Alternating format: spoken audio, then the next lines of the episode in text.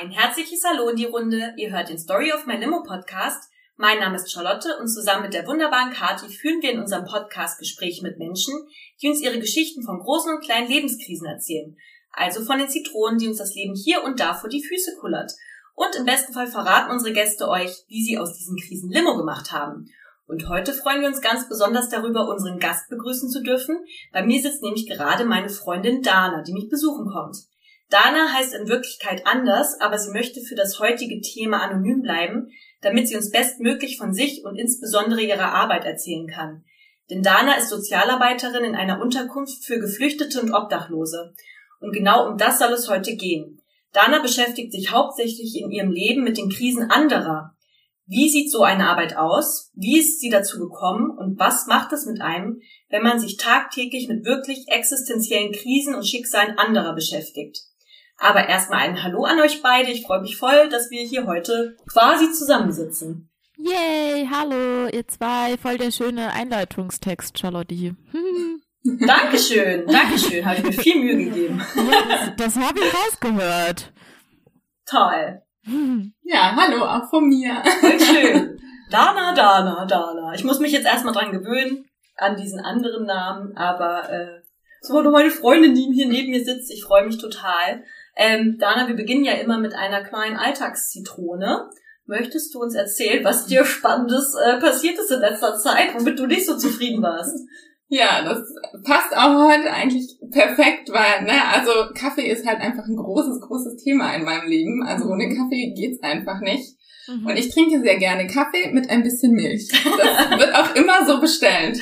Und ne, man muss wissen, meine Arbeit ist eine Stunde weg. Also ich stehe morgens auf, ziehe mich an und gehe los. Und dann bin ich im Büro und da trinke ich meinen ersten Kaffee. Und das ist schlimm. Und ich zahle auch für diesen Kaffee. Zwar nur 20 Cent, aber ich zahle dafür. dafür will ich Qualität sehen. ja. Und der Kaffee ist auch richtig gut. Aber das Schlimmste ist, wenn dann keine Milch da ist. Ah, oh, ja. Das und das, äh, genau. ja. Und gerade heute Morgen war das auch der Fall. Ne? Ich komme auf die Arbeit und keine Milch ist da. Manchmal, wenn ich vorher beim Bäcker bin, nehme ich mir noch so eine Kaffeesahne. Das ist auch nicht so wirklich gut, aber nehme ich so, so eine Kaffeesahne mit. Die habe ich heute Morgen vergessen und dann stand da nur so Kaffeeweißer. Das finde ich ganz schrecklich. Das ja. ja. nehme ich auf jeden Fall nicht. Ja, das war schon auf jeden Fall erstmal ein harter Morgen, würde ich sagen. Das glaube ich, das glaube ich. Trinkst du ihn dann trotzdem aus Protest gar nicht mehr oder trinkst du ihn dann schwarz zumindest ja. im schlimmsten Fall? Ja, okay. ja, nee, also ohne Kaffee, da geht gar nichts. dann trinke ich ihn schon lieber schwarz. Würdest du direkt wieder nach Hause fahren, wer kennt's nicht? Ist auch so ein WG-Thema oder mal so, wer hat die Milch ausgetrunken? Und dann wird sich gegenseitig äh, gehäutet, ja. Also, naja. Ähm, ich würde sogar nicht mal, wenn ich keine Milch im Kaffee habe, kann ich den auch nicht schwarz trinken. Dann lasse ich den tatsächlich stehen verstehen. Also ich kann das sehr gut nachvollziehen. Echt? Ja, nee, ja. das kann ich nicht. Da kann ich nicht ran. Da bin ich irgendwie, ja, nee, das, ah. das verträgt mein Magen dann auch nicht so gut. Ach so, ja, ja, genau. Der kleine Schluck, der es ein bisschen cremiger macht. In der Not frisst der Teufel auch Fliegen. Ja, nee, ohne Kaffee, da kriege ich einfach nur Kopfweh und da, da ist noch schlimmer dann. Ja, ja, ja. Okay. Sehr schön. Ähm, ja, wir freuen uns voll, dass du heute hier bist. Heute geht's ja wirklich um ein äh, äh, Kaffee beiseite, um ein äh, auch eher ernstes Thema. Und zwar beschäftigst du dich mit diesen Themen, die ich in, eben schon angesprochen habe, ja schon auch vor deiner beruflichen Laufbahn schon länger. Und zwar mit eben den Themen äh, Rassismus, Integration, Migration. Möchtest du uns ein bisschen erzählen, wie du dazu gekommen bist?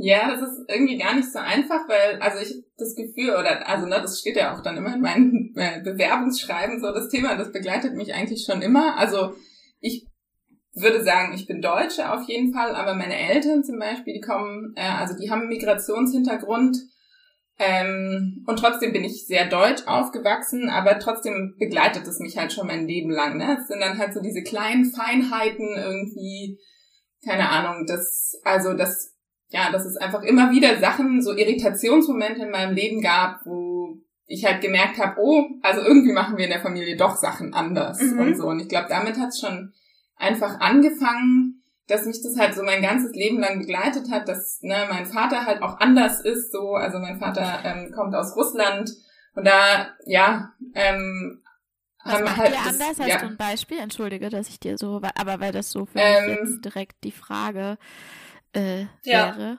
Ja, genau. Also zum Beispiel sprachlich so, ne, ich sag zum Beispiel Benzin aus dem Russischen oder ich sag, wenn ich irgendwo hinkomme, dann sage ich ja, wir kommen bald gleich an. Und dann fragen mich die Leute immer, ja, wer wir? Kommt noch jemand mit? Ja, nee, der Bus und ich halt, ne? Wir sind doch wir. so. Wir natürlich, wir doch nicht alleine. Ist das schön. Ja, Sehr sozialistischer Gedanke. Genau. Oder wir. Wir kommen zusammen ja. an. Nicht nur du, nicht nur ich, wir sind genau. ein Wir. Oder auch vom, vom Essen her und so Sachen, also ne, das Oder halt mit dem Pfeifen auch noch. ah, genau. Wichtig. Ja, genau, das genau, das ist nämlich ähm, bei den Russen oder also das ist so ein Aberglaube, ich weiß nicht, das ist auf jeden Fall, dass man im Haus nicht pfeifen darf, ja. sonst äh, geht das Geld verloren. Du verpfeifst dein Geld. Mein genau. Freund hat ja auch also äh, genau russischen Hintergrund und der äh, guckt mich dann nochmal böse an, wenn ich pfeife. Und so, nein, nicht hier drinnen. Ja, genau. Und mich stört es auch echt geil. immer, wenn Leute pfeifen. Also ich finde es super unangenehm. Ich kann pfeifen, aber mich stört es voll, wenn Leute pfeifen. äh, ja. Genau. also ne, das sind ja nur so kleine Momente. Das sind kleine und das, schöne. Genau. Ja. Und das sind ja auch keine Momente, die mich irgendwie, also oder auch keine Dinge, die mich irgendwie groß benachteiligen oder so. Also ich, das ist ja auch keine Diskriminierung und kein Rassismus und nichts. Aber zum Beispiel dann spät, so im späteren Verlauf, ähm, ich höre halt immer wieder so, oh, und mit ihrem Namen, sie können aber gut Deutsch. Ist ja, naja, also hm, ist halt auch meine Muttersprache. so, ich bin hier auch. Ich habe hier Abi gemacht, Bro. Ja, genau. ja. ähm, genau, und irgendwie hat mich dieses Thema einfach schon immer angezogen und dann ähm, bin ich halt auch nach dem Studium, dann ähm, habe ich angefangen, Soziologie zu studieren und alles, was irgendwie mit Migration, Integration hatte, das ja hat mich einfach fasziniert. Oder da bin mhm. ich halt dann hin, habe alles belegt, was es in die Richtung gab. Ja. Und das habe ich dann auch in meinem Master weitergemacht. Also da habe ich das dann auch alles belegt, was es also in die Richtung gab. Mhm. Und ja, mein ganzes Leben ist irgendwie so einfach, ähm, ja. Sich gerade nicht diesem Thema irgendwie widmet, gewidmet. Wie sieht's denn aus in, in Deutschland? Wie steht's denn hier um die Integration? Mal kleine Exper Expertiseneinschätzung. Großes Thema. ja, ja äh, schwieriges Thema, großes Thema. Ja. Das, ne, da ist natürlich auch die Frage, was ist äh, Integration? Jetzt vermisse ich schon die Wörter. Ähm, das ist natürlich schwierig. Also ich, also ich würde sagen, Deutschland hat auf jeden Fall noch viel, viel, viel zu tun. Mhm also es ist halt auch nicht nur eine Sache, was man tut, es ist halt auch eine Einstellungssache und da so, also es ist viel so innere Einstellung und ich finde, da hat Deutschland einfach noch sehr, sehr, sehr viel zu tun und zu lernen. Genau, weil ich finde schon, also ne, es gibt ja so verschiedene Themen und ich finde, das ist Deutschland eher noch so eine Assimilation oder die halt erwartet wird. Also Assimilation ist ja, dass du dich so der Kultur angleichst. Ja. Und ähm, also deine alte Kultur abstreifst, egal woher du kommst, weil die genau. will sozusagen niemand haben, sondern im besten Fall gehst du einfach unter in der Masse und dann ist alles fein. Genau. Und ja. das, finde ich, wird schon noch sehr erwartet in Deutschland. Und das ähm, ist für mich aber zum Beispiel nicht der richtige Weg und deswegen finde, also ist aus meiner Sicht hat Deutschland da einfach noch sehr viel zu tun. Mhm. So, genau. Ja. Was würdest du dir da wünschen? Also was wäre für dich da der richtige Weg? Oder ist der richtige Weg für dich? Ähm, naja, also ich, also so, ne, wenn, wenn ich mir das jetzt so alles so weltverbesserisch und schön vorstelle, dann würde ich mir halt wünschen, dass einfach jeder so akzeptiert und toleriert wird, wie er ist, dass jede Kultur oder was, wie auch immer man das nennt, jeder Mensch halt einfach so angenommen wird, wie er ist und ähm, wir ein friedliches Miteinander haben. Ja. Und ähm, das ist natürlich auch ein Stück weit utopisch, aber einfach, dass halt so eine Differenzierung stattfindet, dass es halt nicht nur eine Richtung gibt und das ist die richtige, sondern es gibt halt ne, so viele verschiedene Wahrnehmungen und so viele Wege, eine Sache anzugehen. Ähm, ja, und ich würde mir mehr wünschen, dass das mehr irgendwie präsent ist in der Gesellschaft. Mhm. Jetzt auf deinen, jetzt auf deinen beruflichen Weg ähm, bezogen. Du hast ja tagtäglich eben mit Menschen zu tun, die genau sich dieser Situation ausgesetzt sehen. Sie kommen in ein für sie fremdes Land. In den meisten Fällen sprechen sie die Sprache nicht. Ähm, sie kommen hier an, äh, brauchen Wohnung, äh, Job. Äh, die Kinder beschu sollten beschult werden. Was sind da für deine, was sind das für Erfahrungen, die du da im Alltag machst? Mit was für Problemen wirst du konfrontiert? Ja, also das ist ähm, tatsächlich so, das größte Problem ist halt schon auch einfach die Sprache und die deutsche Bürokratie so. Mhm. Ne? Also ich meine, man muss ja jetzt sagen, wenn man sich jetzt so ähm, seit 2015 das anschaut, einfach, also wirklich super viele Leute sind ja schon angekommen, könnte man es nennen. Ne? Die mhm. sind halt, die arbeiten, die machen alles so, was man von ihnen erwartet. Und mhm. ähm, also ich arbeite tatsächlich mit den Leuten, die halt, die es halt aus was für Gründen auch immer einfach ein bisschen schwieriger haben, so dieses Ankommen. Aber ich denke, für alle ist einfach so Thema Sprache, Deutsch ist einfach eine super schwere Sprache. Ja. Und ja. es wird halt schon immer erwartet, dass man perfekt Deutsch spricht, ne? Also sobald man irgendwie einen kleinen Akzent hat oder kleine Sachen irgendwie nicht versteht, dann ähm, ja, dann kriegt man das auch zu spüren. Ja. Mhm. Und genau, also Deutsch ist halt einfach ähm, auch eine sehr exakte Sprache so. Ähm, das würde ich sagen, ist ein großes Thema und halt die Bürokratie. Also, ne, was die Leute mir erzählen, was die für Briefe oder halt, ich meine, ich ja auch. Ne, ich hab, ich bin jetzt gerade umgezogen, ich habe Ordner, Stapel voller Briefe. So, das ist das ja, das sind halt, und die kannst du auch nicht wegschmeißen, weil, wenn du sie wegschmeißt, dann kannst du dir sicher sein, dass du in 20 Jahren aber genau diesen einen Brief brauchst. Ja, so. genau. Und nichts ist digitalisiert, by the way. genau, und das ist halt auch schwierig. Also, ja. Genau, das würde ich sagen, sind so die zwei größten Themen auf jeden Fall. Ja, und das heißt, die Leute kommen dann zu dir und teilweise geht's dann wirklich um diese bürokratischen Sachen. Das heißt, hey, ich habe hier ein Schreiben so und so bekommen, keine Ahnung, was da drin steht, was da heißt, kannst du mir helfen? Genau, also das ist so das täglich Brot, würde ich mal sagen. Also ähm, genau, die Leute, ähm, die wohnen, also genau, mit den Leuten, mit denen ich arbeite, die wohnen halt in Anschlussunterkünften. Also die wohnen hauptsächlich in von der Kommune bereitgestellten Unterkünften, weil die halt ähm, selber keine Chance auf den Wohnungsmarkt haben oder aufenthaltstechnisch auch nicht auf den Wohnungsmarkt können oder kommen. Ähm, genau, und da geht's halt viel um aufenthaltsrechtliche Sachen. Es geht ähm, ja, also alles, was mit der Bürokratie zu tun hat, ne? okay. ne? Müllabholung, ähm, alles, mhm. Alles, kannst, was so ansteht. Ja, kannst du mal ein Beispiel nennen, ähm, wie das aussieht, wenn man quasi auf dem deutschen Wohnungsmarkt einfach keine Chance hat, damit man sich da oder ich mir davon einfach mal ein besseres Bild davon habe, weil ich halt leider überhaupt nicht mit dieser Thematik in, Berührungs in Berührung komme in meinem Alltag. Ja, also das ist auch äh, tatsächlich ein sehr persönliches Thema, weil mein, äh, mein Partner und ich, wir haben eine Wohnung gesucht okay. und mein Partner ist eben nicht deutsch und mhm. ähm, das war zum Beispiel auch einfach jedes Mal immer das Thema, so ne, also es ging immer darum, dreimal die Frage irgendwie, habt ihr genug Geld? Seid ihr euch sicher, dass ihr zusammen sein wollt? Ähm, yes. Ob er sich denn sicher ist oder dass er nicht nach Syrien zurückgehen will. Ja. ähm, ähm, genau. Ähm, und halt jedes Mal so Fragen, ne, die, also die meine ganzen Freundinnen oder Freunde halt nie gestellt bekommen, so. Ja. Ähm, und dann halt auch immer so dieses Versichern, ja, seid ihr euch sicher? Seid ihr euch sicher, dass ihr das machen wollt? Seid ihr mhm. euch, ne, das eine Ehepaar hat uns dann auch ge, hat uns dann auch erzählt, wie das halt ist, naja, dass es halt auch ne, in der Ehe manchmal schwierig sein kann und dass man sich ja auch durchaus trennt so und so. Da dachte ich mir, ja, Okay. Naja, also na, wir sind halt jetzt auch schon fünf Jahre zusammen. Uns ist das durchaus bewusst, dass sich Menschen trennen.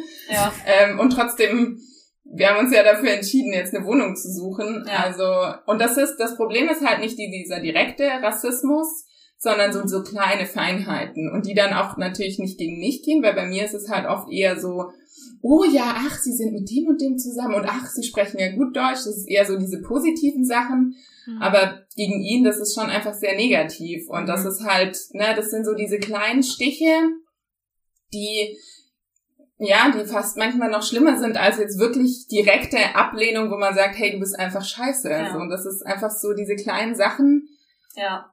Die dann halt auch hängen bleiben.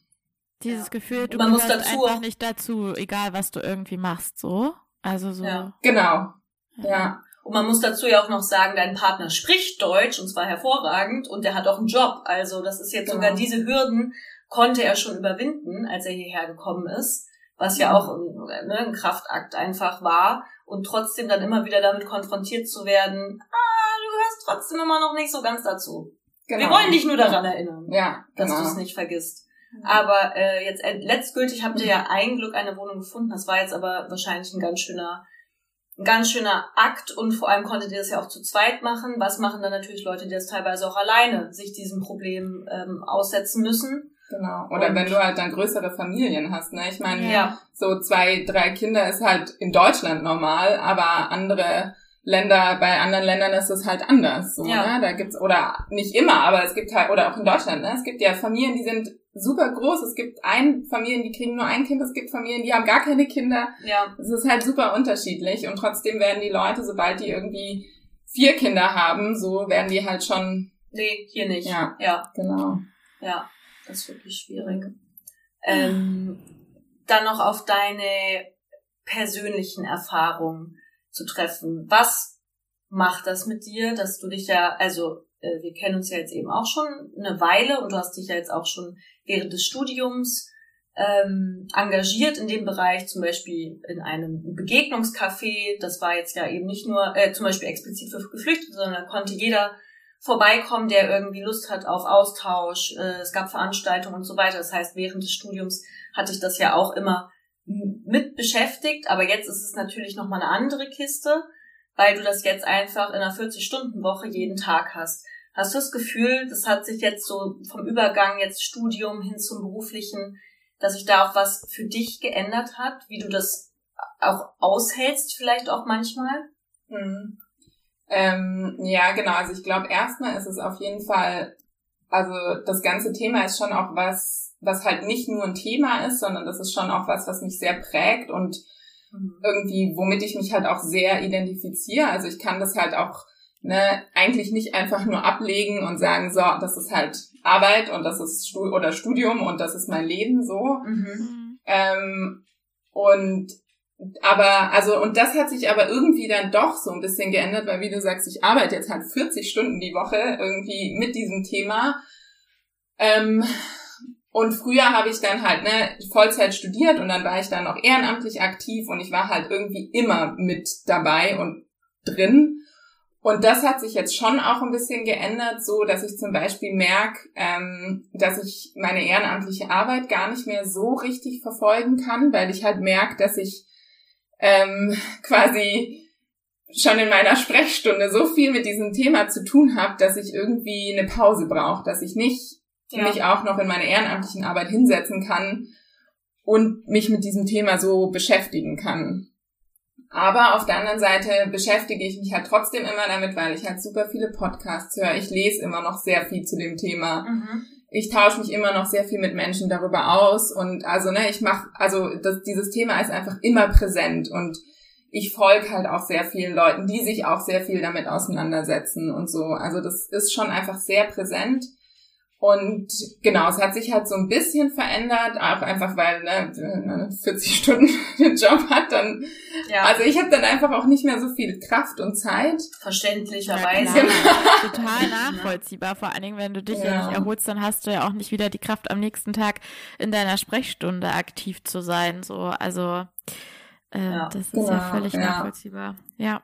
Und trotzdem würde ich sagen, dass dieses Thema hat aber immer noch ne einfach so komplett mein Leben irgendwie auch bestimmt und ähm, ja. halt immer präsent ist. So. Ja. Mal ein bisschen, ich will dich ein bisschen ärgern, aber denkst du, du hast ein kleines Helfersyndrom? ja, auf jeden Fall.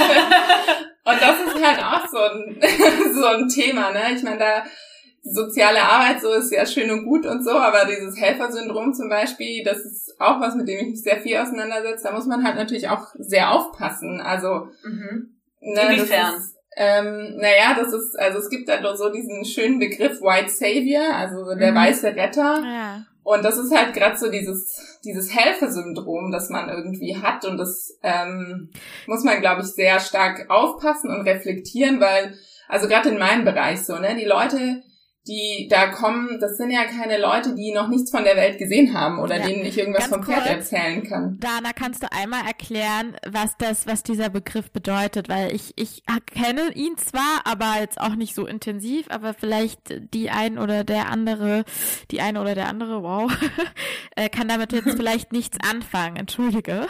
Ja. Ja, genau. Also das ist eben dieser weiße Retter, das ist das wird oft ähm, angewendet für ähm, weiße Menschen, die halt zum Beispiel auf den afrikanischen Kontinent gehen und dort ähm, irgendwie versuchen, die Leute quasi zu retten, weil das mhm. immer so ein bisschen verkauft wird, dass die Leute halt gerettet werden müssen. Ja. Und das ist ja so dieses, dieses Savior-Wort ähm, auch. Mhm. Und ähm, genau, also das ist quasi der, dass die weißen Menschen das Gefühl haben, sie müssen die anderen retten. Ja. Und dass die weißen Menschen natürlich auch sehr dafür verantwortlich sind, wie es zum Beispiel auf dem afrikanischen Kontinent aussieht. Das wird damit oft ausgeblendet und ähm, aber auch zum Beispiel, also wenn, wenn ich jetzt wieder so ein bisschen zu mir zurückkomme, ja. Mhm. dadurch, dass ich Sozialarbeiterin bin, ähm, unterstütze ich natürlich auch irgendwie dieses ganze System. Und ähm, ich, also ich versuche durch meine Arbeit zwar die Leute irgendwie zu unterstützen und die brauchen, also nee, nicht die brauchen, aber die, also die sind auch dankbar für die Hilfe, die sie dann bekommen, um da durch diesen deutschen Dschungel durchzukommen. Mhm. Aber ähm, das, das System könnte halt auch ganz anders sein. Ne? Das System könnte, wenn es ein anderes System geben würde, um die Leute aufzunehmen, um alles gut. Sieht mal aus. ähm, dann bräuchte es mich halt eigentlich gar nicht. Also ne, ich profitiere ja auch von dieser Situation der, der Menschen. Mhm. Und das ist so ein bisschen das Kritische halt an, an diesem ganzen Helfersyndrom, ja. weil du, ähm, also ja, weil du da halt den Leuten auch in gewissermaßen irgendwie ähm, Fähigkeiten. Ja. ja, ihre Autonomie vielleicht ein bisschen nimmst manchmal, oder? Genau, und du, du sprichst denen halt was ab und ne, ich meine, ich bin eine junge Frau, ich setz mich da hin und ähm, wenn ich dann aber das Gefühl habe, dass ich irgendwie über denen stehe oder denen die versucht, die Welt zu erklären, dann wird's halt schwierig. Dann, ja. ähm, weil die haben einfach viel, viel mehr Erfahrung oft und viel, viel mehr Wissen oder Ahnung so, wie die Welt funktioniert. Aber ich, gut, klar, ich komme so ein bisschen im deutschen System ein bisschen mehr, habe ich den Durchblick. Und ähm, ich spreche natürlich Deutsch, was ein Riesenvorteil für mich ist. Ja. Aber ähm, ich glaube, das muss darf man nicht vergessen und das muss man auch immer reflektieren, dass man, also gerade als Sozialarbeiterin ja. und wenn du jetzt gefragt hast, so ne, wie ich mit dem Ganzen, und das ist, glaube ich, schon auch so mein größtes, ähm, also so mein größter Struggle irgendwie, dass ich halt eigentlich irgendwie diesen Job mache und diesen Job sehr gerne mache, aber halt schon auch aufpassen muss, dass ich da nicht zu sehr in, die, in dieses Helfersyndrom reingehe. Mhm. Und ähm, ja, und das ist manchmal auch gar nicht so einfach, einfach ja. mit dem System, das wir haben. Ja, eben unterstützen, aber auf Augenhöhe. Und wie kann genau. das dann sozusagen gelingen?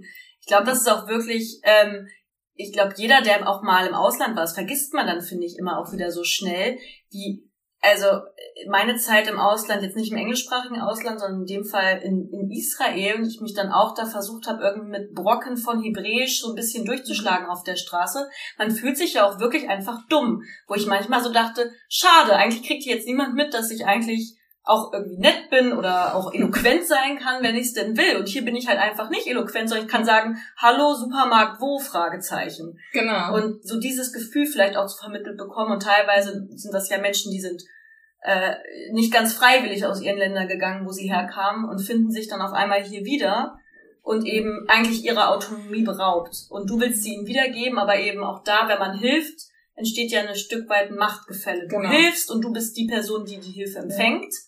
Also das sind zwei verschiedene Parts und dass man da irgendwie dann so ein bisschen die Waage hält, das stelle ich mir auch wirklich sehr schwierig vor, ja. Gibt es genau. denn eine Idee, wie so ein System aussehen könnte, was mehr Autonomie verleiht? Hm, ja, also eben, also ne, wenn du denen halt von Grund auf irgendwie mehr Autonomie geben würdest, so ne, also mhm. Sprache zum Beispiel. Es kriegen halt wirklich nur die einen Sprachkurs, die diese tolle Bleibeperspektive haben. Also das heißt, die ein Aufenthaltserlaubnis bekommen. Mhm. Das sind vor allem Länder so Syrien und da gibt's noch andere, aber die halt wirklich, wo du, wo die Politik weiß, okay, ja, die bleiben eine Weile. Aber das heißt halt nicht, dass die anderen Leute nicht eine Weile bleiben. Also es gibt halt einfach, ne, wenn die Leute einmal in Deutschland sind, dann bleiben die einfach auch. Und es bringt halt nichts zu sagen, na ja, wir geben euch keinen Deutschkurs, weil ihr geht ja wieder, aber wenn die halt ne, dann trotzdem vier, fünf, sechs, sieben, acht, neun, zehn, zwanzig Jahre hier sind, dann ähm, bringt's halt nichts, die auf diesem Weg von der von der Gesellschaft auszuschließen, weil die leben in der Gesellschaft und die leben mit und das Schlimmste, was halt dann passiert, ist, dass irgendwie was Paralleles entsteht, weil Oder ähm, meinst du, das ist vielleicht Absicht? Also absichtlich so gedacht, dass man dann sagt, nee, wir wollen denen jetzt hier nicht zu viel Anlass geben, auch bleiben zu wollen, wir machen es ihnen so schwer wie möglich. Genau, ja, genau. Und das ist halt genau das Problem, dass du es den Leuten dann schwer machst.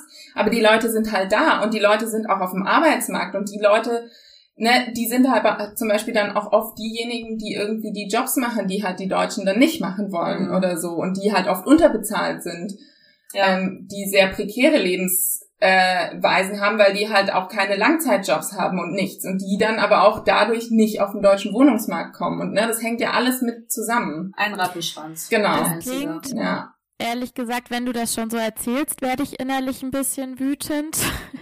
wenn ich mir jetzt vorstelle, dass du gefühlt 24-7, so wie du es beschrieben hast, also auch noch außerhalb von Arbeit, dich damit beschäftigst. Wie, ich glaube, Charlotte hat es vorhin schon mal so ähnlich angesprochen, wie ist es denn, also wie, wie gehst du damit um, dass du dann, ja, das ist ja wahnsinnig viel Frustration, nehme ich an. Also das lege ich dir jetzt mal in den Mund. Ganz ja, auf jeden Fall. Also es ist sehr, sehr frustrierend und ähm, eben ich versuche halt, glaube ich, also was ich jetzt eben so für mich angefangen habe, ist so mein, also mich sehr viel zu reflektieren und meine Lebensweise und meine Ansichten, weil ich glaube, das hat sehr einfach sehr, sehr viel damit zu tun, was ich auch vorhin meinte, so, ne, dass, dass sich halt die Einstellung erstmal ändern muss. Und das fängt halt nur an, wenn man das selber anfängt. Mhm. Und das habe ich halt für mich jetzt irgendwie, ne, das ist einfach auch ein, alles ein Prozess. Ich kann nie sagen, ja, ich jetzt, jetzt weiß ich alles, weil es halt alles einfach ein Prozess ist und es dauert. Und ich glaube, das ist so das Erste, wo ich dann auch immer wieder sehe, bei mir selber, ne, diese Aha-Momente habe und denke so, ah ja, genau. Und es tut sich was. Es tut sich was. Und es ist halt super frustrierend, wenn man dann irgendwie merkt, ah ja, okay, jetzt habe ich irgendwie ein Stückchen weit begriffen und dann kommt der Nächste und haut dir da was weiß ich was äh, für Vorurteile wieder um die Ohren, wo du denkst, oh Gott, und wie soll ich dem das jetzt, ne? Irgendwie. Ja. Also das, genau, das finde ich schon auch immer sehr frustrierend ich weiß nicht genau, wie ich das aushalte. Ich glaube, der Austausch einfach über das Thema auch mit anderen Leuten und ich meine, ich wohne, ich oder ich lebe ja natürlich auch so in meiner kleinen Bubble und in der denken die Leute halt auch sehr viel wie ich und dann kann man sich auch gegenseitig immer wieder so bestätigen und das tut, glaube ich, dann auch einfach gut, wenn ja. man weiß, so ja, Leute, es gibt halt doch auch Leute, die sehr ähnlich denken.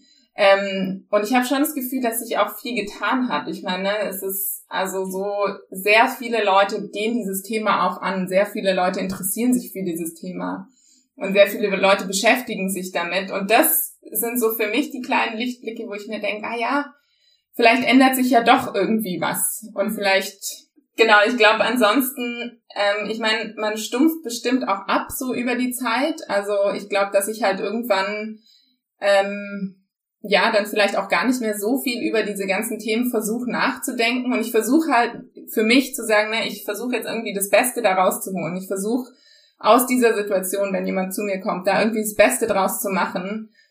Aber ich kann halt auch nicht die Welt verändern. Und ich glaube, das muss ich mir schon auch immer wieder vor Augen führen, dass ich halt auch nicht, ich kann nicht alleine das System verändern. Und ich kann den Leuten versuchen, dieses System so angenehm wie möglich zu machen, aber ich kann es halt nicht verändern. Und ich glaube, dass so komme ich auch irgendwie dann durch sehr frustrierende Tage, wo ich mir einfach denke, okay, ich habe jetzt einfach alles versucht und ich habe mich, ne, ich habe überall angerufen, ich habe mich auch bei allen zum Deppen gemacht und es funktioniert halt trotzdem nicht.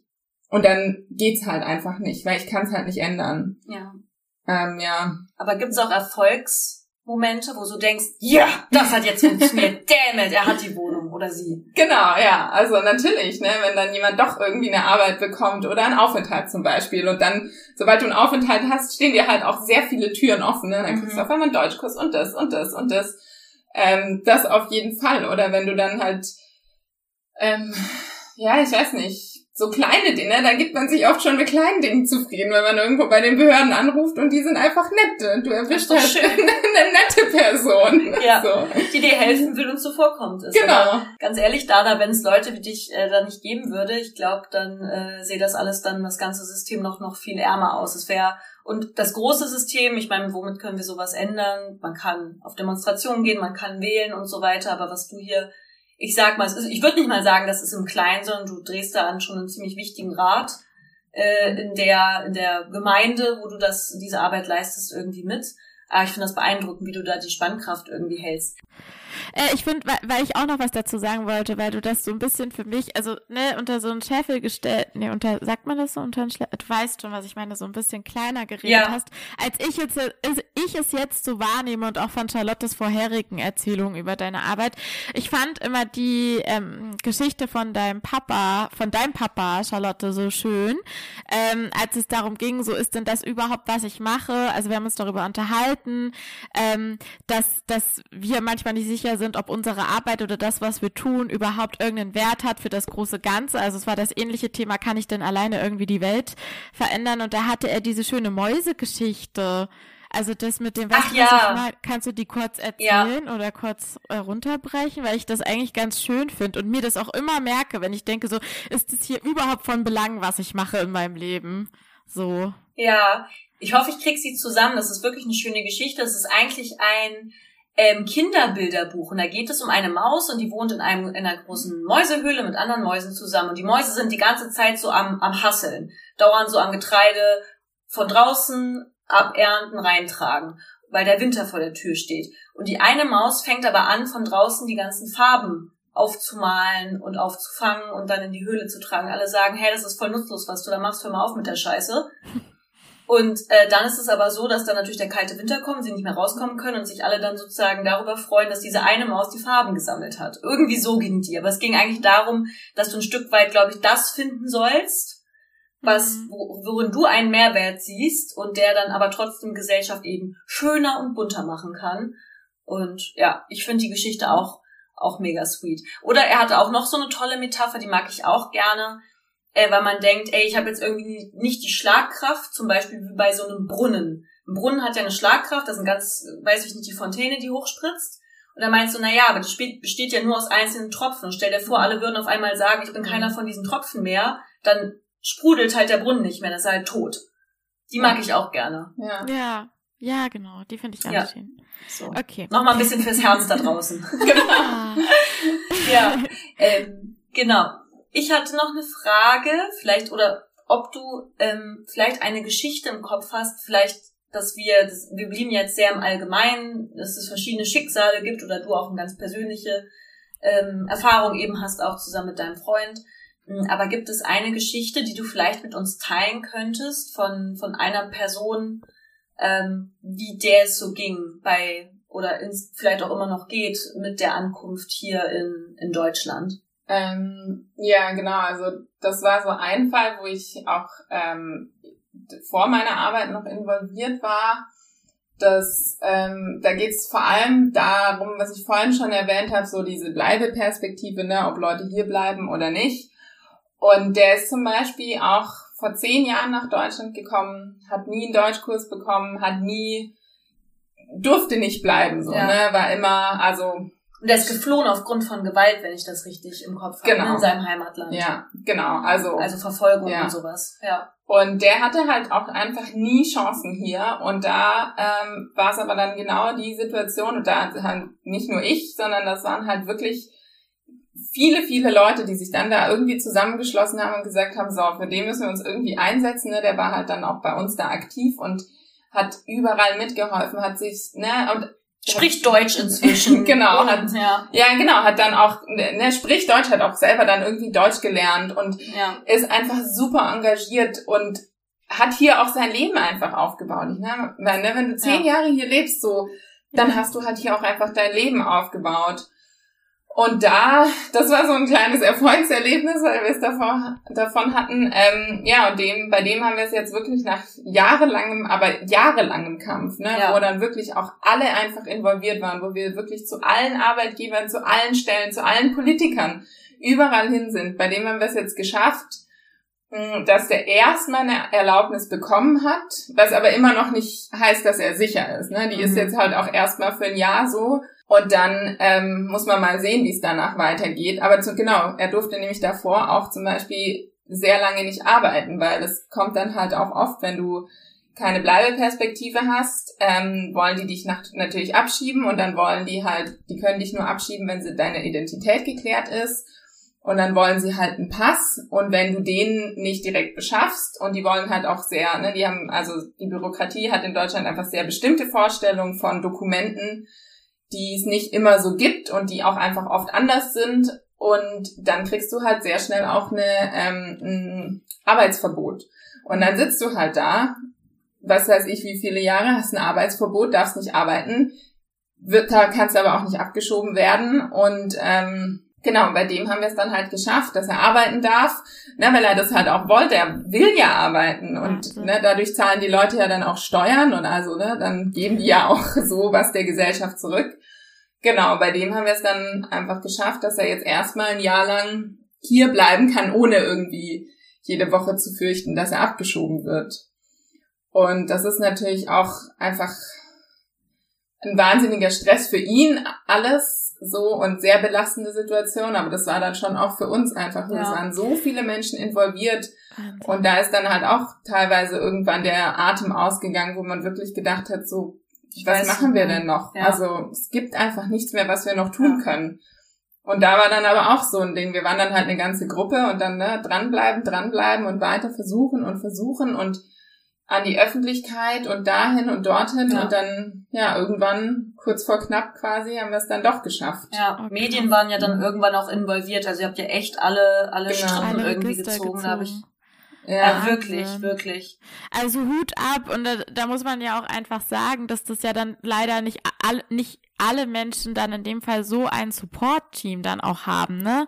Und ich finde, das ja. ist so, es ist, das ist, das klingt einfach alles so unnötig, diese ganze Zeit und die Kraft, die dafür drauf geht, für, für so, also, ja, also unnötig im Sinne von, dass man das Menschen so schwer machen kann, irgendwie. Ja. Also, ja. Genau. Ja. Und das hat dann natürlich auch ne, viel damit zu tun, ähm, also weil du gerade meintest, das sind halt Leute, die Support bekommen, das sind halt dann auch viele Leute, wo man halt irgendwie das Gefühl hat, ja, die haben das jetzt verdient, aber da muss man sich dann halt auch fragen, warum hat das jemand verdient, hier ja. zu sein quasi oder nicht? Also ja. sollte nicht jeder die Chance irgendwie bekommen und muss man sich das unbedingt verdienen, indem man halt diesen Arsch abarbeitet. Genau. Ja. Oder diese Assimilation betreibt und ähm, nicht, sobald man halt irgendwie sein eigenes Leben beibehält, irgendwie hat man es auf einmal nicht mehr verdient oder so. Ja, das sind vor allen Dingen wir, sag ich mal, privilegierten deutschen Menschen, die ja auch, also wo es ja auch eine gewisse, also es ist jetzt ein ganz, ganz schräger Vergleich, aber für mich ist es halt jetzt, so stumpf es auch sein mag, irgendwie dann immer so unerklärlich, wenn ich auch mit anderen Leuten auch so aus meiner Familie diskutiere. Es gibt ja auch genügend Deutsche, die ähm, irgendwie Lust haben, ihr Leben zu verbessern und ins Ausland gehen. Da denkt keiner drüber nach, so hat er das jetzt verdient, nach Amerika auszuwandern ja. oder nach Kanada oder so. Ja. Macht man einfach nicht. Gibt mhm. es nicht. Ja. Oder? Und das also wird dann auch noch gefilmt und im Fernsehen genau, gezeigt, ne? Deutschland und so, ne? Das ja, wenn man sich dann seinen Fruity-Stand aufbaut auf Mallorca, so. Ja. Ja. Ja das ist dann auch, das sind Menschen, die ein besseres, äh, vermeintlich besseres Leben wollen für sich oder auf jeden Fall einfach nach was Besseren für sich streben, so. Und ähm, da fragt keiner so, ja, hat das jetzt der Mallorca Jens irgendwie verdient, so. Das er ja, genau. Und will Mallorca den überhaupt, den Mallorca Jens?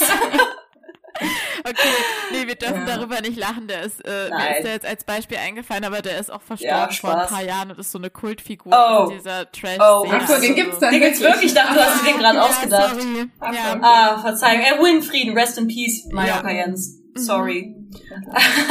aber ja, das stimmt. Und es ist eben auch so diese ganzen Wertigkeiten mhm. ähm, bei den Ämtern.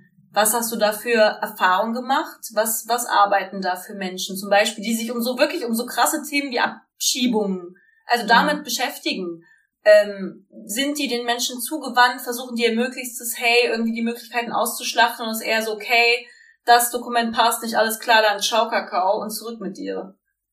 Ähm, es ja, ist eine subjektive Wahrnehmung. Sorry, wir sind hier ein subjektiver Podcast und wir sprechen jetzt hier nicht für alle Ämter, aber es ist uns egal. Ja, bitte. genau, also äh, tatsächlich habe ich das früher auch immer gedacht, ne, oh, was müssen das denn für Menschen sein? Und das sind halt einfach ganz normale Menschen, so, ne? Das mhm. sind einfach nette, also nicht, ich weiß, ich kenne ja nicht alle, aber das sind einfach auch nette Leute, die halt da, ne, da ihren Job machen. Bestimmt auch nicht alle. Also es gibt auch Leute, die wirklich den Menschen irgendwie eher abgewandt sind und halt wirklich eine Abneigung gegen Menschen haben. Aber so im Grunde sind es jetzt halt, habe ich nicht die Erfahrung gemacht, dass das wirklich böse Menschen an sich waren. Mhm, das glaube ich, klar. Aber das waren halt, oder das sind halt oft ähm, Menschen, die da zum Beispiel keinen Bezug zu haben oder keine Erfahrungen zu, würde ich jetzt mal sagen. Und ich glaube, das ist genau das Problem, dass du halt, das ist ja auch bei diesen ganzen Entscheidungen so, die das BAMF trifft. Die sitzen da halt, die lesen sich das durch, aber die mhm. haben ja keinen Bezug zu den Menschen. Und das ist halt oft, glaube ich, das Problem, dass du halt ja, du machst halt deinen Job, ne, du, du ackerst es ab, ja. aber oft weißt du gar nichts über deren Realitäten, mhm. so, und, ja. ähm, oft kannst du diese Realität noch gar nicht verstehen, weil du halt nie selber in so einer Situation drin warst. Ja. Und ich glaube, das ist es halt schwierig und deswegen, ja, deswegen gibt's halt diese Situationen und das ist vielleicht auch das, was ich am Anfang meinte, dass es halt ähm, wichtig ist, dass man bei sich selber erstmal anfängt und überhaupt reflektiert, was hat man denn für eine Einstellung und was hat man denn, ne, was macht man denn selber in seinem ja. Leben? Und Oder ich glaub, für versteckte Vorurteile. Genau, und ich, genau, und wenn man das halt gar nicht erst macht und da aber auch gar nicht einen Bezug hat, weil weil das halt auch einfach noch viel zu wenig passiert in der deutschen Gesellschaft, dass man das reflektiert, was da für Vorurteile überhaupt herrschen, dann hat man halt auch überhaupt keinen Anlass, sich da, darüber Gedanken zu machen. Und dann ja, dann sind halt diese Vorurteile da und dann ist es halt so. Ja. Das ist dann halt einfach so für die. Und das ist, drum ist es halt schwierig zu sagen, naja, die sind halt alle so böse. Ich glaube, das, das ist halt auch einfach ein System, das wir haben. Ja. Die auch. Sie sind eher die Regel als die Ausnahme. Genau. Vielleicht so ein ja. Stück weit. Ja, ja. Genau. Ich weiß jetzt ja von dir jetzt aus unseren privat persönlichen Gesprächen, du hast ja auch mal so ein Antirassismus Training mitgemacht und hast danach total geschwärmt, meinst du, hey, das müsste eigentlich verpflichtender Bestandteil sein, das müsste eigentlich jeder in der Schule oder wo auch immer mal durchmachen. Was hast denn du da so gelernt? Genau, da ging's genau darum. Da ging's nämlich sehr viel nicht darum zu lernen, so ne Definitionen oder was passiert und was macht Rassismus und was, was ist Rassismus, sondern es ging sehr viel darum, was ist mit mir selber so. Und ich fand das ganz schön, die Trainerin hat es so beschrieben, naja, erstmal, ne, bevor man Salsa tanzt und irgendwie richtig durchstartet, muss man halt erstmal irgendwie zwei, drei Stunden auf der Stelle mhm. tappen und sich selber so ein bisschen äh, ausbalancieren. Und genau darum ging es so, zu schauen, wir haben uns viel ähm, unsere Kindheit angeschaut, wo sind denn überhaupt Sachen, die uns schon von früh prägen, so, ne? Mhm. Was für Kinderbücher haben wir? was für Kinderbücher lesen wir denn so? Und und ich war schon auch, oder ja, davor war ich schon auch der Meinung, ja, ich habe mich ja schon auch sehr viel mit dem Thema auseinandergesetzt. Und trotzdem, das hat mich so nochmal mitgenommen und so, ähm, das hat mich so selber beschäftigt, halt einfach, dass ich mich mit mir beschäftigen konnte. Mhm. Und darum geht's, glaube ich, dass man sich gar nicht auch immer so viel mit, nur mit den anderen beschäftigt, sondern mit seinen eigenen Vorstellungen und Meinungen und ähm, Vorurteilen. Und ich glaube, wenn das jeder mal so ein bisschen reflektieren würde, dann würden wir schon sehr, sehr weit kommen. Und dann wird sich halt auch diese ganze Einstellung ein bisschen ändern. Mhm. Hast du für dich denn gedacht, oh fuck, ey, da bin ich ja auch noch ähm, richtig am Verurteilen gewesen oder da hatte ich ein Bild, was ich gar nicht so wollte, was ich erstmal aufweichen muss? Gab's da so einen Moment Ja, auf jeden Fall. Ja, auf jeden Fall. Und den gibt's auch ständig und immer, ne? Und also ich mache ja auch viele so Trainings und da wird halt oft so diese Standardfrage gefragt, so, oh, und denken sie, sie sind rassistisch. Und dann bin ich jedes Mal fast eine der einzigen, die sagt so, ja, ich bin auf jeden Fall rassistisch, weil ich halt, ne, ich bin der Meinung, wir sind alle rassistisch, weil wir halt alle rassistisch sozialisiert sind. Und ich bin auf jeden Fall, und ich habe auch diese ganzen Vorurteile immer noch in meinem Kopf. Und ich reflektiere das dann und ich versuche das dann auch irgendwie ähm, abzubauen. Aber natürlich habe ich die in meinem Kopf, weil ich mhm. einfach so aufgewachsen bin. Das ist ja ein System, das ich 30 Jahre lang irgendwie aufgebaut habe und das jetzt langsam so anfängt zu zerbröckeln. Und mhm. ähm, genau, da gibt's zum Beispiel von Tupoka Ogette ein ganz richtig gutes Buch und die nennt es Happy Land, dass man sein, aus seinem Happy Land rauskommen muss.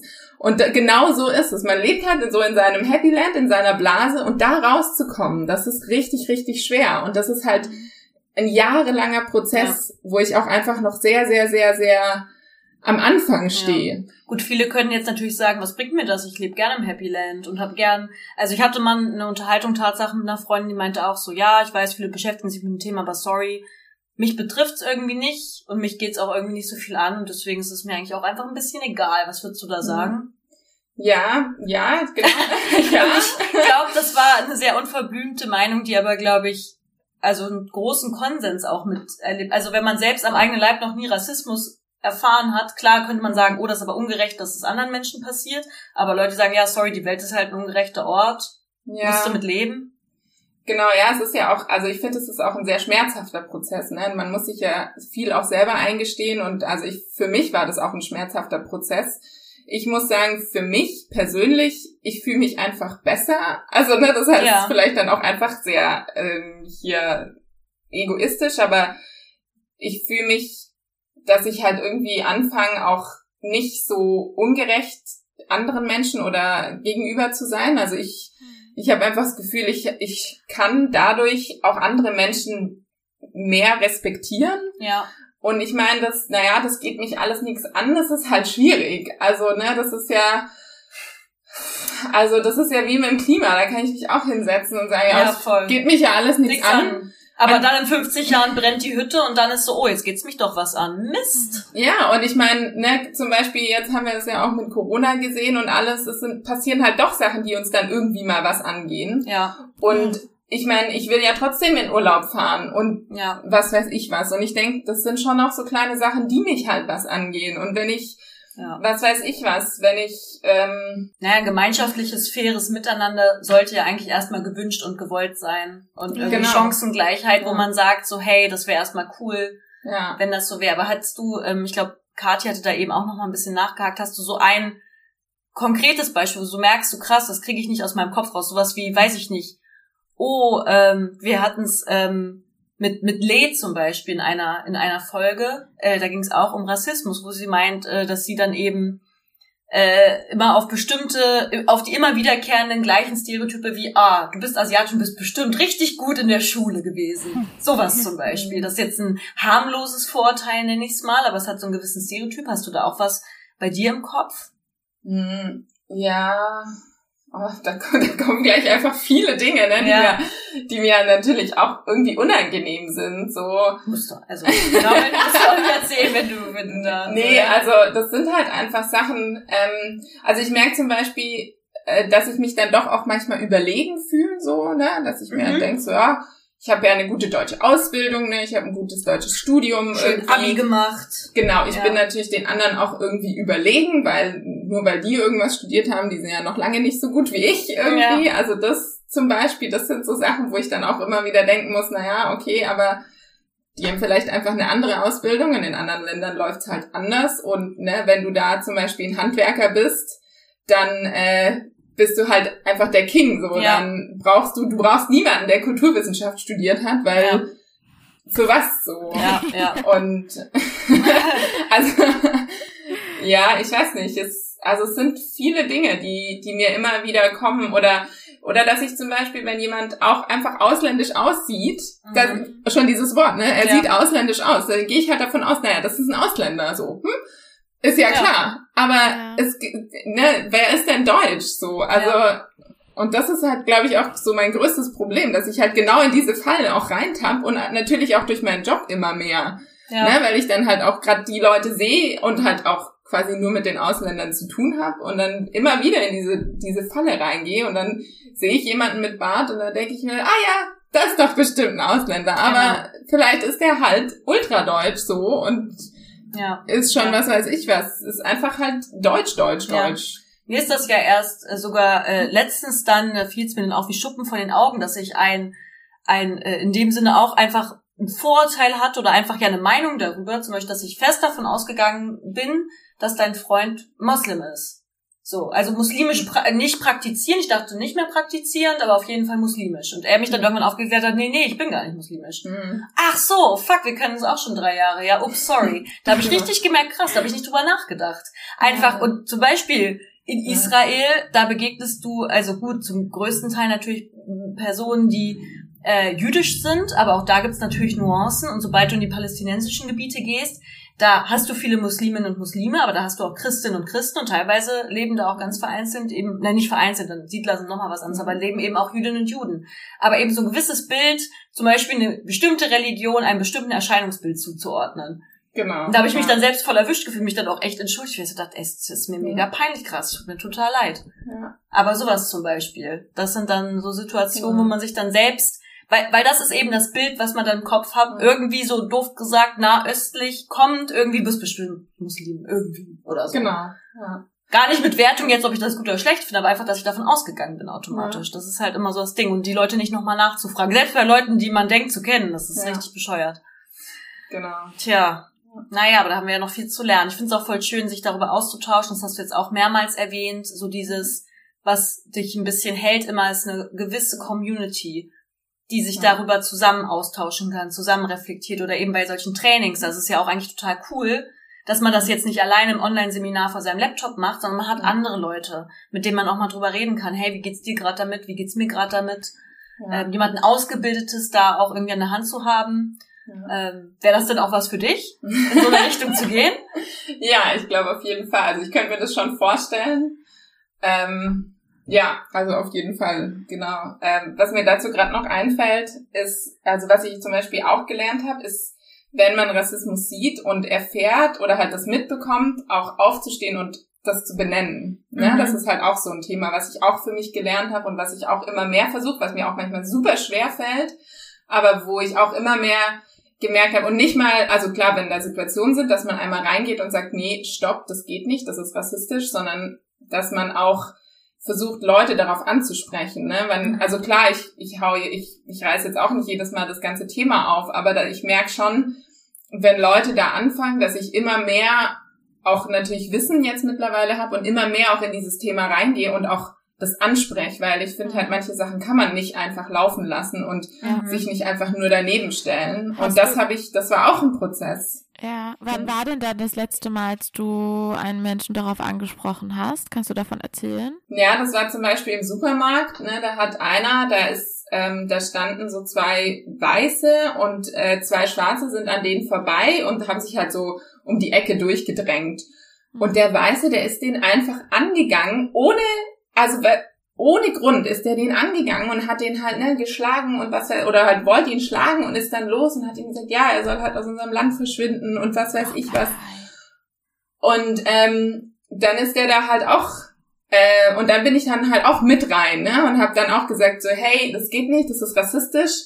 Und was mein Fehler dann so ein bisschen war, also ich bin halt erst gegen den Weißen, habe ihm, hab dem gesagt, so, nee, das geht nicht und das, das kann man nicht machen und also, ne, das ist rassistisch, habe halt versucht, auch die Situation zu beruhigen, weil die sich da natürlich im, in dem Supermarkt schlagen wollten. Ja. Und was ich dann gemacht habe, und da habe ich dann im Nachhinein reflektiert, dass es halt eigentlich voll falsch war, dass ich halt dann quasi den Schwarzen beruhigt habe und dem und ne mit dem so, den halt aus mit dem geredet habe und so hey, das ne und das waren halt sehr junge, also die Weißen, die waren halt einfach sehr junge Kinder, so das waren Jugendliche und als ich ihm gesagt habe, so, hey, ne, jetzt beruhig dich und weil ich halt diese Situation deeskalieren wollte. Ja. ja. Und ähm, da habe ich halt wieder, zum Beispiel, da bin ich dann auch in meine Schiene reingekommen, dass ich dann halt ne, automatisch gesagt habe, so ja, der, der von Rassismus betroffen ist, der sollte sich halt ne, Beruhigen. genau und das ne, nicht so schwer nehmen und das ist ja hat er vielleicht auch gar nicht so gemeint und das ist ja auch alles gar nicht so schlimm und so und mhm. ähm,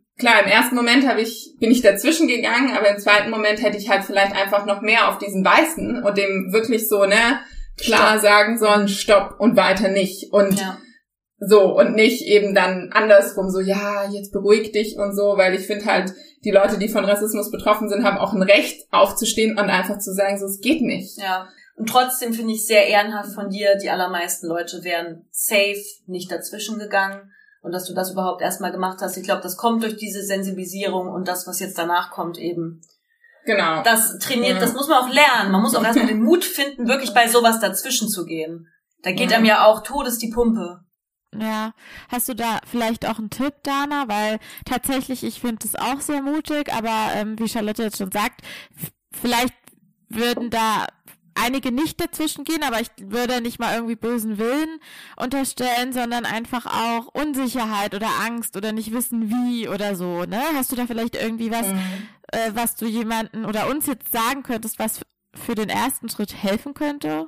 Ja, also ich meine, ne, klar, wenn da eine Schlägerei ist oder so oder wirklich so eine aufgeheizte Situation, da muss man sich das natürlich überlegen, ob man dazwischen geht. Mhm. Aber wenn man zum Beispiel sowas mitkriegt, dann, ähm, also ich glaube, einmal ist es hilfreich, wenn man das halt wirklich anspricht und sagt so, also zum Beispiel, wenn man irgendjemanden reden hört, ne, und dann einfach sagt so, hey, das ist rassistisch. So, wenn man das halt einfach auch laut sagt, damit die anderen auch hören mhm. und sich dann auch, also ne, man muss sich ja auch nicht direkt auf so einen Konflikt einlassen, aber einfach so, hey, das ist rassistisch irgendwie. Mhm. Oder wenn man halt die dann so mit der betroffenen Person sich solidarisiert und zum Beispiel weiß nicht, im Zug oder so, wenn man sich dann halt zu ihr dazusetzt ja, und nicht das Ganze so von außen anschaut und denkt so, oh, was macht sie denn jetzt? Und was, also die Person, die betroffen ist und was macht die andere Person?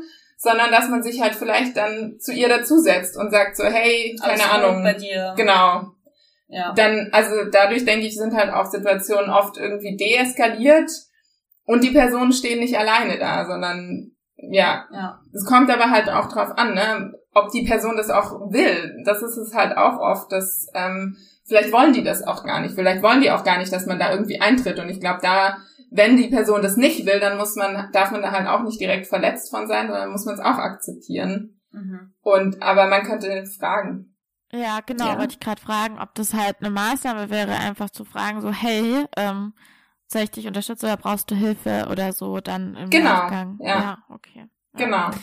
Ja. Ja, genau. oh Mann viel zu lernen wir noch haben. Ja, heute ist das ein äh, schweres Thema und man sieht ja, also du widmest dem irgendwie dein, dein, ja schon auch ein bisschen einfach dein Lebensinhalt. Ähm, mhm. aber ich bin da ganz froh, ich lerne da auch immer wieder viel durch dich ähm, noch mehr dazu und bin ähm, ganz dankbar, dass es so Personen gibt, die dann da sich irgendwie mit engagieren und auch in der Community da den Austausch beibehalten. Mhm. Ähm, weiß ich nicht. Das ist vielleicht, was ist denn so ein bisschen deine deine Limo aus diesen vielen, vielen, vielen Zitronen, die ähm, dir tagtäglich vor die Füße gekullert werden. Hm, ja.